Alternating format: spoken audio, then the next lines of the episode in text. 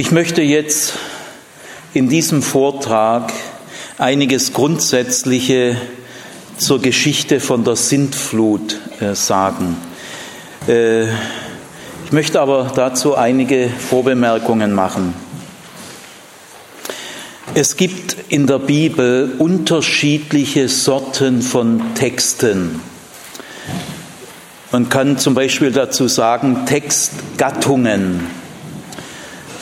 Übrigens, das Wort Texte hängt mit dem Wort Textilien zusammen. Texte sind auch Textilien, nämlich gewebte Texte. Sie haben unterschiedliches Webmuster. Texte und Textilien haben ganz verschiedene Sorten. Und wenn man die Bibel achten will und ernst nehmen will, dann soll man auch die unterschiedlichen Textsorten achten und berücksichtigen. Also man kann in der Bibel nicht alle Texte über den gleichen Leisten schlagen. Es gibt Gleichnisse, es gibt Briefe, es gibt Brunnenlieder, es gibt Gebete, es gibt unterschiedliche Arten von Erzählungen, es gibt Apokalypsen, äh, es gibt Spruchreihen, es gibt Visionen und so weiter und so weiter. Und alle diese unterschiedlichen Texte haben ein unterschiedliches Webmuster und sie haben jeweils ihre eigene Wahrheitsebene. Und wenn man an eine bestimmte Textsorte falsche Fragen stellt, die zu diesem Webmuster gar nicht passen, äh, dann antworten diese Texte darauf nicht, weil es ist die falsche Ebene. Also ich mache mal ein Beispiel. Nehmen wir mal einen Wald einen Wald. Es ist unterschiedlich, ob sich ein Holzfabrikant über den Wald äußert oder ein Förster oder ein Lyriker. Äh, der Holzfabrikant interessiert sich für ganz andere Dinge wie ein Förster und ein Lyriker interessiert sich wieder für andere Dinge. Man kann nicht sagen, der eine hat Recht und der andere hat Unrecht. Aber nehmen wir mal an, ein Lyriker macht ein Gedicht über den Wald, über allen Wipfeln ist Ruh und so weiter. Und jetzt fragst du dieses Gedicht, äh, was kostet ein Quadratmeter Tannenholz? Und dann wird dieses Gedicht darauf nicht antworten. Das ist irgendwie die falsche Ebene. Wenn man also Gedichte äh, fragt, so unter Agraringenieur-Gesichtspunkten, dann wird man irgendwie merken, Gedichte kann man so nicht befragen, die liegen auf einer anderen Wahrheitsebene. Und deswegen müssen wir herausfinden, welche Erzählart, welches Webmuster äh, die Sintflutgeschichte hat. Dann achten wir sie erst wirklich. Wir sollten nicht von uns aus vorweg entscheiden, sondern welches Webmuster eine Geschichte hat, erkennt man erst durch unverstelltes, äh, ergebnisoffenes Lernen am Text. Ich will jetzt mal theologisch äh, meine Ausgangsbasis sagen über die Sintflutgeschichte. Also ich sage jetzt nichts zur Textgattung der Sintflutgeschichte, das kommt gleich, sondern ich sage, was ich christlich, theologisch von ihr halte. Die Sintflutgeschichte ist für mich Gottes inspiriertes Wort, durch und durch. Das heißt, die Sintflutgeschichte ist voller Wahrheit durch und durch Wahrheit. Die Sintflutgeschichte ist völlig zuverlässig, durch und durch zuverlässig.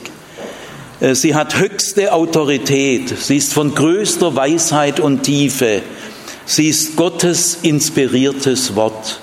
Sie kann gar nicht genug geachtet werden. Und ich will ganz kurz ein bisschen was zu dem Sinn der Sintflutgeschichte sagen, aber nur jetzt in zwei, drei Sätzen. Es ist immer schon aufgefallen, dass die ersten drei Kapitel der Bibel, Genesis 1 bis 3, ja ohne Zweifel von grundlegender Bedeutung sind. dass aber die Sintflutgeschichte auch drei Kapitel hat, äh, sechs bis neun grob gesagt. Sie ist genauso gleich lang wie Genesis 1 bis 3 und ich halte sie sogar für genauso wichtig. Ich halte also die Sintflutgeschichte für viel wichtiger als viele andere sagen. Also ich bin dafür, dass wir sie aufwerten, aufwerten, denn sie ist nicht zufällig genauso lang wie die ersten drei Kapitel. Und was ist da ein, ein, welcher tiefer Sinn steckt da dahinter, dass die Schöpfung in drei Kapiteln erzählt wird, Schöpfung mit Sündenproblematik und dann die Sintflutgeschichte äh, genauso gewichtig ist. Das hat meiner Meinung nach folgenden tiefen Grund. In der Schöpfungsgeschichte in den ersten drei Kapiteln wird dargestellt von der Erzählabsicht der Erzählgemeinschaft, dass Gott mit dem Menschen eine ernsthafte, schöne Beziehung beginnen will. Äh, mit der Schöpfung beginnt die Beziehung von Gott und Mensch. Aber habt ihr das auch schon mal erlebt, dass eine Beziehung anzufangen ist das eine, und zwar das leichtere, aber eine Beziehung durchhalten ist das andere und schwerere. Wie viele Beziehungen haben angefangen und wo sind sie geendet? Schnell war es wieder aus. Es gibt ja auch Gründe. Man lernt sich kennen und wenn man sich erst mal kennenlernt, findet man sich zum Kotzen. Und dann bricht man die Sache besser wieder ab. Könnte ja sein, dass Gott eine Beziehung mit uns anfängt und ziemlich schnell merkt er, wir sind zum Kotzen. Und da lässt er lieber die Pfoten von uns. Und das ist der tiefe Sinn der Sintflutgeschichte. Schritt A ist, Gott fängt eine Beziehung an. Punkt B, und der ist vielleicht sogar wichtiger, er hält sie durch. Deswegen sind beide Schritte gleich wichtig. Also, mir geht es nun wirklich gar nicht darum, die Sintflutgeschichte abzuwerten. Ganz im Gegenteil.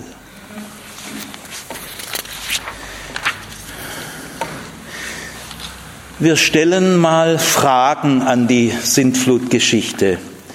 Ich stelle diese Fragen nicht an Menschen, an Christen, die vielleicht irgendwie denken, vielleicht anders denken wie ich. Das macht ja nichts. Wir sind trotzdem Geschwister, Schwestern und Brüder. Aber es stellen sich an die Sintflutgeschichten bestimmte Fragen. Diese Fragen kann man nicht abweisen die stellen sich. Man kann diese Fragen auch nicht verbieten. Es hat keinen Zweck. Und diese Fragen sind nicht ein paar kleine Unklarheiten, die nicht so wichtig sind. Nein, es sind brachial schwerwiegende, berechtigte, große Fragen, die sich stellen. Und die werde ich nachher stellen. Diese Fragen allerdings erledigen sich von ganz alleine, Sie sterben sozusagen eines natürlichen Todes, wenn man die Gattung der Sintflutgeschichte erkennt. Dann erledigen sich diese Fragen alle, alle von alleine. Sie stellen sich gar nicht mehr. Äh, wenn man aber äh, die Gattung der Sintflutgeschichte nicht erkennt, stellen sich diese Fragen und viele tausend und hunderttausend Menschen stellen diese Fragen und zwar zu Recht. Und die Sintflutgeschichte kann dann keine einzige dieser Fragen beantworten. Sie bleiben völlig ungelöst. Auf die vielen schwerwiegenden, berechtigten Fragen, die sich unbedingt tatsächlich stellen, gibt es keine einzige Antwort. Es sei denn, man erkennt die Gattung der Sintflutgeschichte, dann sind alle Fragen von alleine gelöst. Ähm, jetzt will ich einen dritten grundsätzlichen Baustein nennen. Es gibt eine Methode der Bibelauslegung, äh, die der Bibel sehr wehtut. Sie wird der Bibel nicht gerecht, nur scheinbar gerecht. Äh, die sympathischen, liebenswürdigen Christen, die diese Methode anwenden, meinen es gut. Sie meinen es sehr gut. Sie wollen der Bibel einen Dienst tun, der Christenheit einen Dienst tun und sich selber einen Dienst tun. Also ihr guter Wille ist unzweifelhaft. Und äh, diese Christen verwenden bei der Bibelmethode immer Bibelauslegung immer wieder folgende Methode. Sie heißt Gott kann alles. Gott kann alles. Gott kann alles. Glaubst du etwa nicht, dass Gott alles kann?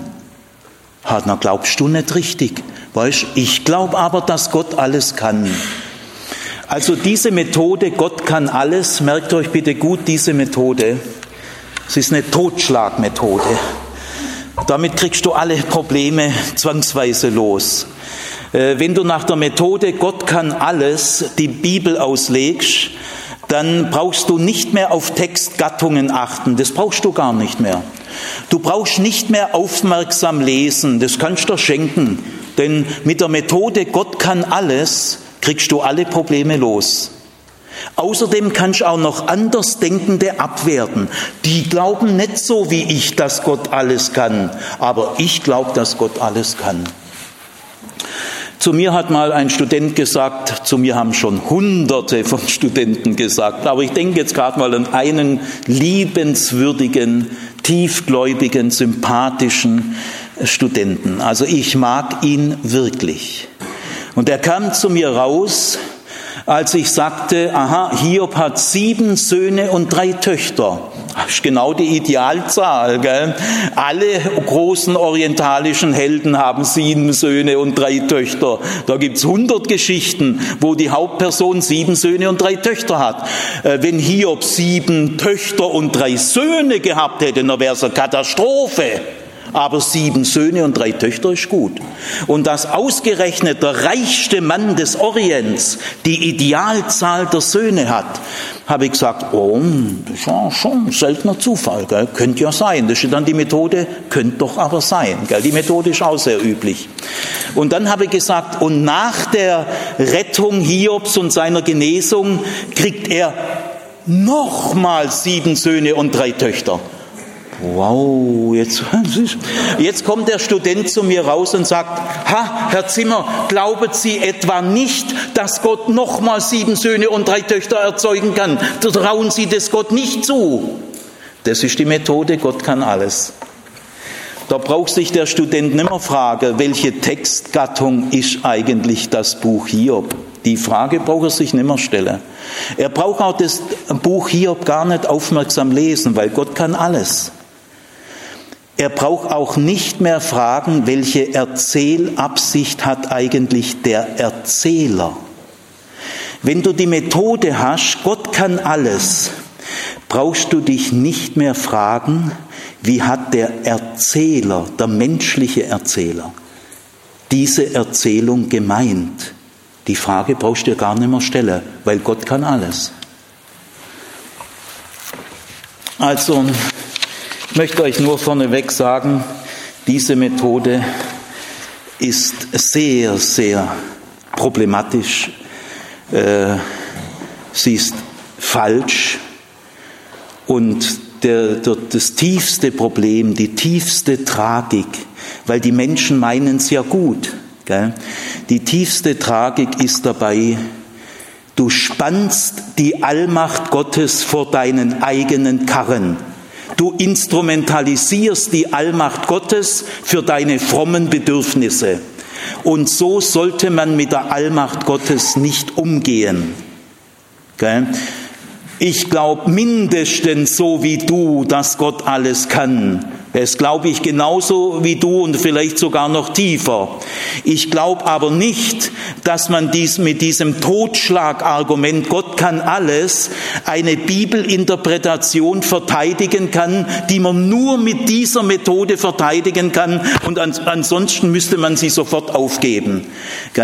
Mit dieser Methode kannst du nicht deine eigene Bibelauslegung verteidigen. Wenn du nur mit Hilfe dieser Methode deine Bibelsicht retten kannst, dann ist sie falsch Denn deine Bibelsicht müsste sich bewähren an der Textgattung des Textes und an der Erzählabsicht des Erzählers. Daran sollte sich deine Bibelauslegung messen lassen. So, von da an gehen wir jetzt mal zur Sintflutgeschichte. Ich werde die Methode Gott kann alles nicht anwenden sondern ich frage nach der Gattung dieses Textes, da muss ich mich mehr anstrengen, weil die Methode ist leicht. Gell? Da kannst du denkfaul sein, da brauchst du nicht mehr aufmerksam sein, da hast du einen Allerweltschlüssel und mit dem erledigst du alles. Gell? Das ist einfach, billig, geht schnell und deswegen greifen viele Menschen zu dieser einfachen Methode, wo man auch noch Andersdenkende gleich abwerten kann. Deswegen ist diese Methode sehr beliebt. Aber wir verzichten drauf, um der Bibel willen. So, Julia, jetzt kommt deine Zeit. Lies, lies mal äh, diesen ersten Textbereich vor. Ja. Bau dir ein Schiff, eine Arche. Mach sie aus festem Holz und dichte sie innen und außen mit Pech ab. Im Inneren soll sie viele Räume haben. Sie muss 150 Meter lang sein, 25 Meter breit und 15 Meter hoch. Mach oben ein Dach darüber. Ziehe zwei Zwischendecken ein, sodass es dreistöckig wird und bring an der Seite eine Tür an. Dankeschön. Gut, das ist also eine bestimmte Textsorte. Äh, das ist, wir fangen mal an mit dem Bau der Arche. Die Arche, äh, wo wird sie eigentlich gebaut? Wo? Weiß man nicht. Es wird mich aber geografisch, historisch, wird es interessant. Aber das interessiert den Text nicht. Die Textsorte sagt, geografisch, historische Gesichtspunkte sind uninteressant. Die interessieren mich nicht, sagt diese Textsorte. Also wo wird eigentlich die Arche gebaut? Äh, mich interessiert es jetzt aber doch mal historisch. Äh, an einer Küstenebene, im Tal, auf dem Hochland oder in der Nähe einer Stadt. Das würde mich interessieren, weil wenn es an der Küstenebene wäre, wie kommen dann die Tiere vom Hochland und vom Hochgebirge dorthin? Wenn es aber im Hochland wäre, wie kommen dann Küstentiere hin, die Wasser und Land brauchen, so Wasserschildkröten, Krokodile, wie kommen die dann ins Hochland? Ja, da würden sofort viele. Nein, diese Frage, die Textsorte sagt, diese Fragen, die schalten wir aus. Ähm, gut, also äh, äh die Textsorte sagt nicht wo. Äh, jetzt äh, wird äh, Noah, er hat eine Familie, eine Frau, Söhne, drei Söhne, Töchter und Schwiegertöchter. Die bauen jetzt ein Schiff von 150 Meter Länge. Fußballplatz 120 Meter. Arche 150. 25 Meter breit, 15 Meter hoch. Dreistöckig, dreistöckig. Zwei Zwischendecken. Die größten römischen, ägyptischen, äh, griechischen Kriegsschiffe, die größten, die müssen extra in Werften durch 100 Facharbeiter mit klarer Statistik, Logistik. Das erfordert jahrelange Ausbildung. Die größten Kriegs- und Handelsschiffe 120 Meter. Gibt aber auch für 100 Meter, 80 Meter schon viel. Ich sage die größten. Aha, das baut Noah mit drei Söhnen. Ja. Äh, Könnte es da nicht Probleme geben? Äh, nein, die Textsorte sagt, es gibt keine Probleme. Bei dieser Textsorte gibt es keine Probleme. Das hängt mit der Textsorte zusammen. Also ohne dass hier irgendwie äh, könnte es schwierig sein. Nein, äh, technische, historische, geografische Schwierigkeiten äh, gibt es bei der Textsorte nicht. Also Noah baut sogar allein vielleicht, steht nicht mal da, dass er mit drei, aber auch Noah plus drei Söhne und ein paar Schwiegertöchter, 120 Meter, 25 breit, 15 hoch. Gut, Also soweit zum Bau der Arche. Jetzt äh, gehen wir zum nächsten Textblock in der gleichen Textgattung.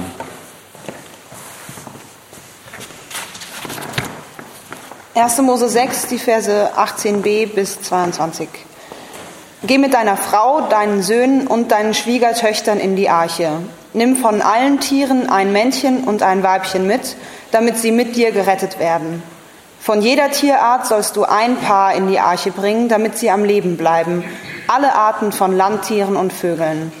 Nimm jedem Tier sein Futter mit und auch genug zu essen für dich und deine Familie.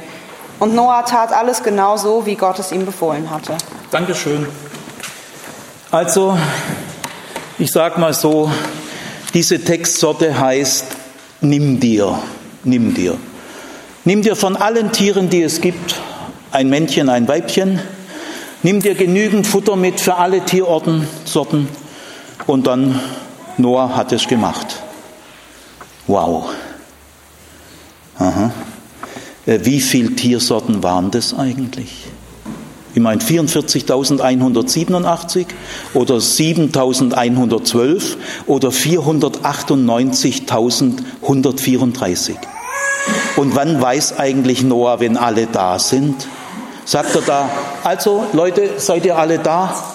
Riesiger Parkplatz, die Söhne Noahs sind äh, Parkplatzordner, die, die, die, die, die ganzen, ja, äh, wie will denn Noah wissen, wenn alle da sind? Müsste äh, Jahwe Elohim ihm nicht eine umfangreiche, genaue Liste der Tiersorten geben? Nein, diese Fragen gibt es bei der Textsorte nicht. Das ist wie wenn man einem Gedicht über den Wald sagt, was kostet ein Quadratmeter Tannenholz? Nein, diese Fragen äh, interessieren diese Textsorte nicht. Also nehmen wir mal an, also die ganzen Würmer, Heuschrecken, Spinnen, aber auch Hyänen, äh, Steinadler, also Noah nimmt, das heißt einfach nimm dir, Probleme gibt's nicht. Gell? Also kein Wort. Wie, wie soll er denn das machen? Äh, wie will er denn Hoch? Es gibt doch Hochgebirgstiere, Steinböcke, Gämsen. Ah, es gibt Adlerarten, die nur ab 2.000, 3.000 Meter vorkommen. Aber dann gibt's wieder Hochlandtiere, Gorillas. Es gibt Savannentiere. Es gibt Küstentiere. Also Noah müsste jetzt einige Monate lange wandern und er müsste immer rufen, wo seid ihr? Bitte ein Männchen, ein Weibchen. Jetzt will ein zweites, nein, nein, du nicht immer nur zwei. Wie findet er die? Wann weiß er denn, wenn er alle hat? Kennt Noah sämtliche Tierarten, Würmerarten, Spinnenarten, Hyänen, Schakale, Elche, Gorillas, Wölfe. Ich meine, darf ich, darf ich euch mal so unter uns ganz lieb, ganz lieb, ich bin ganz lieb. Darf ich euch mal fragen, darf ich euch mal fragen, wie stellt ihr euch das eigentlich vor? Es könnte natürlich auch sein, dass die Spinnen, die Würmer, die Heuschrecken, äh, die Hunde, die Wölfe, die Gorillas, die Hyänen, die Schakale, äh, die Lamas, dass die von alleine kommen. Zur rechten Zeit, am rechten Ort, in der richtigen Zahl. Es wäre das größte Weltwunder aller Zeiten. Aber natürlich, Gott kann alles, das ist ganz klar. Gott kann alles, schon klar. Aber äh, da könnte doch wenigstens drin stehen und Gott machte das größte Wunder aller Zeiten. Er gab den Spinnen, den Würmern, den Heuschrecken, den Wölfen, den Schakalen einen inneren Impuls. Äh, macht euch auf den Weg. Noahs Parkplatz ist dort und dort. Äh, genaue äh, Quotenangabe. Und dann machen die sich paarweise auf den Weg und kommen zur rechten Zeit am rechten Ort genau ein Timing sagen, eine Logistik also nicht nur, dass das das größte aller Weltwunder wäre, äh, das wäre kein Problem, denn Gott kann alles, völlig klar. Aber was mich verblüfft ist, dass das einfach ohne ein Wort selbstverständlich vorausgesetzt wird. Es könnte doch dann wenigstens stehen. Und dabei machte Gott ein Wunder nach dem anderen. Siehe da, alle Tiersorten, und nicht zu dritt und nicht zu viert, sondern immer zu zweit kamen genau richtig, pünktlich am richtigen Platz. Wie finden die den Platz? Entweder wie finden die Tiere den Platz oder wie findet Noah die Tiere? Kein Wort. Das ist keines Wortes wert. Das wird irgendwie, die Textsorte sagt, das interessiert mich nicht. So dürft ihr mich nicht fragen. Das ist eine bestimmte Textsorte. Es gibt aber Christen, das interessiert die überhaupt nicht, sondern mit der Methode Gott kann alles, kriegst du diese Fragen los, aber nur in bestimmten Kreisen. Außerhalb dieser Kreise kriegst du diese Fragen nicht los. Bei 17-jährigen Gymnasiasten kannst du mit der Methode Gott kann alles nicht viel machen. Und bei mir auch nicht. Es wird mich schon interessieren, wie das Noah gemacht hat. Aber die Textsorte sagt, Noah, nimm dir von allen Tieren, allen Vögeln des Himmels, gell, Finken, Adler, Komorane, Spatzen, immer zwei. Übrigens, wie erkennt Noah bei allen Tiersorten, was männlich und was weiblich ist? Das ist bei vielen Tieren gar nicht leicht festzuab. Es ist die Methode, es ist die Textgattung Noah, nimm dir das, Probleme interessieren mich nicht und Noah tat alles so, wie Gott gemacht hatte. Gut, jetzt gehen wir mal zum Gang in die Arche. Wow, ist schon wieder das nächste Weltwunder. Gell? Äh, diese Geschichte produziert ein extremes Weltwunder nach dem anderen und das Wichtigere ist, ohne ein Wort darüber zu verlieren. Wie wenn das selbstverständlich wäre. Wie wenn Noah nimmt er von allen Tieren, allen Vögeln des Himmels, männlich, weiblich, wie wenn das das Einfachste auf der Welt wäre. Denn für diese Textsorte ist der Auftrag natürlich das Einfachste auf der Welt. Aber der funktioniert natürlich nicht auf der historischen Ebene. Ist ja eigentlich klar. Also wie gehen die Tiere in die Arche? Jetzt stellt euch mal vor, Löwen, Elefanten, Hyänen, Schakale, aber auch Grashüpfer, Würmer, Spinnen, gehen die dort, treten die in Zweierreihen an, äh, warten die geduldig, bis sie an der Reihe sind. Ich, meine, ich will jetzt mal historisch wissen. Riesenplatz. Gell? Irgendwann war Noah klar, die 487.182 Tiersorten sind vollständig vorhanden. Kein Problem für die Textsorte. Die Tiere warten auch geduldig. Die Adler, die Leoparden, daneben Schäfle, die warten alle geduldig. Und äh, Noah gibt ihnen ein Zeichen, jetzt bist du dran. Und ihr müsst euch ja mal vorstellen, die Logistik, schwere Tiere, leichte Tiere, kein Problem. Ist alles bei der Textsorte kein Problem. Aber wenn ihr die falschen Fragen stellt, muss ich euch sagen, es ist schon wieder eines, es wäre schon wieder das größte Weltwunder. Wie du von allen Tieren, die es gibt, friedlich, ausgewogen, äh, vom Schweregrad, alles, es klappt alles, es gibt keine Probleme, es klappt alles. Gut, okay. Jetzt das Leben in der Arche. Über ein Jahr. Bei einer einzigen Luke. Und selbst diese einzige Luke muss bei wochenlangem Dauerregen, ich bin auch äh, im Dauerregen hergefahren und im Regen runter, da machst du dein Dach auch nicht auf. Das heißt also, bei wochenlangen Dauerregen bleibt selbst diese einzige Luke geschlossen und innen und außen ist alles mit Pech abgedichtet, da das kein Wasser reinkommt. Was meint ihr, wie lange da Frischluft drin ist? Wie lange dort der Sauerstoffvorrat hält, ist alles kein Problem. Bei der Textsorte Arche ein Jahr, Tiere drin, nachher gehen sie wieder friedlich raus, starten sofort durch in einer Erde, die ein Jahr lang unter Wasser war. Kein Problem. Müsste doch eigentlich alles meterlang unter Schlamm sein. Ruinenstädte, Kadaver, Leichen liegen rum. Nö, die, die steigen aus und fangen wieder frisch an. Kein Problem. Das ist bei der Textsorte kein Problem. Aber historisch fragen darfst du nicht. Also bleiben wir mal ein Jahr lang in der Arche. Ja, äh, die Textsorte sagt, äh, Noah, nimm dir genug zu essen mit. Für die Tiere auch und für dich. Das ist ungefähr die Ebene, nimm drei Äpfel mit und ein Vesperbrot. Äh, keine Probleme. Wie ernähren sich Heuschrecken? Wie ernähren sich Hyänen? Wie ernähren sich Papageien. Herr Noah weiß das alles. Der weiß, wie sich 400.187 Tiersorten artgerecht ernährt werden. Ja, aber nehmen wir mal die syrische Wanderheuschrecke. Die frisst, die frisst jeden Tag, die kann nur frisches Grün essen. Nur frisches Grün. und sie braucht jeden Tag ihr eigenes Körpergewicht.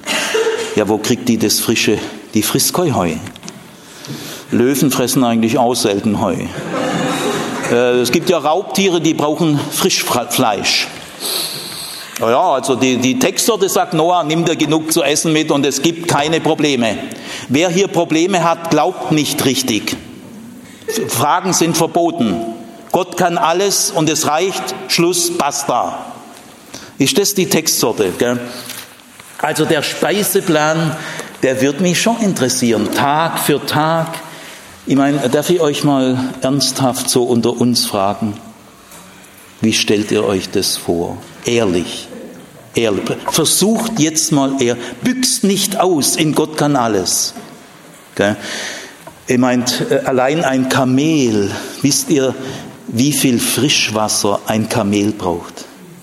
Übrigens von Trinken steht in der Textsorte gar nichts da. Nimm dir nur Essen mit. Das ist natürlich klar. Stell dir mal vor, welche Wasservorräte die bräuchten. Von Trinken ist in der Textsorte nicht die Rede. Das interessiert die Textsorte nicht. Stell dir mal die Wasservorräte vor. Also, Jetzt will ich noch eine andere, weil wir wollen es ja mal ernsthaft, es sind berechtigte Fragen, die ich stelle, die könnt, könnt ihr niemand verbieten. In manchen Kreisen kommen die zwar einfach nicht vor, in 100 Jahren nicht, weil die Methode Gott kann alles erledigt die Fragen schon im Ansatz. Gell? Aber das könnt ihr bei normalen Menschen nicht erwarten. Äh, mich interessieren auch die Fäkalien, die Scheiße und die Pisse. Interessiert mich. Wisst ihr, was Elefanten Gorillas, Hyänen, die scheißen was weg pro Tag. Da sammelt sich was an. Wisst ihr, wie die Pisse von Schakalen stinkt? Boah, was ist hier für ein Abwasserkanalisat? Ist ja alles mit Pech zugedichtet. Ich meine, die sind ja eh schon lang erstickt, gell? Das sind ja Gasexplosionen. Ein Jahr.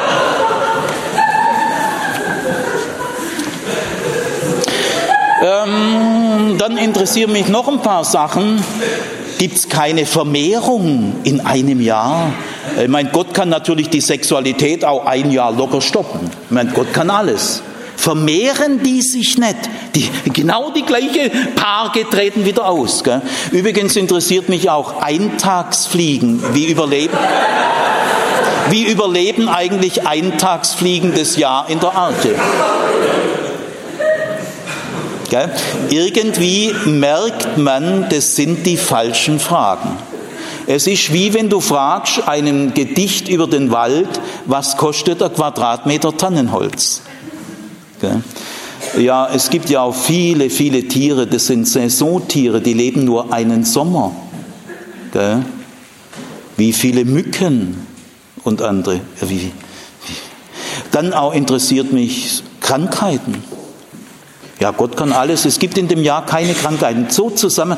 Wie viele Tiere brauchen Bewegung? Die brauchen Bewegung. Leoparden, ein Jahr lang. Adler kreisen die dann. Boah, ja, die Tiere brauchen Bewegung, sage ich euch. Frischluft, Wasser, frisches Grün. Ja, keiner stirbt, keiner vermehrt sich im nächsten Jahr wieder brav raus. Dann der Ausstieg auch wieder problemlos. Weil es gibt, es gibt in dem Text keine Probleme. Das liegt an der Textsorte. Und dann halt zum Schluss, gell, äh, die, wo, landet, wo landet eigentlich die Arche A? Irgendwie im Gebirge, Ararat, ziemlich hohes Gebirge, so Mont Blanc, Mont Blanc Massiv. So ein Kasten, 150 Meter. Ja, die Landung ist problemlos, weich. Da, ist, da muss irgendwo gerade Ebene sein.